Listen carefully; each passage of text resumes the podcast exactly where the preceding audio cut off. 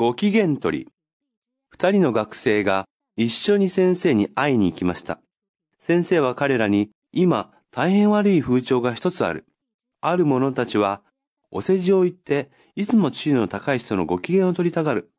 一人の学生が言いました。そうですね。先生のおっしゃることは全くその通りです。先生のように徳が高くてご機嫌取りを嫌う人は今までは本当に少ないですね。この学生の話を聞いて先生は満面の笑みを浮かべて大変喜びました。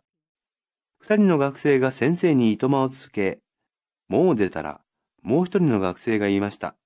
お前はうまくて先生のご機嫌を取ったな。機嫌取り。お世辞を言う。いとまを告げる。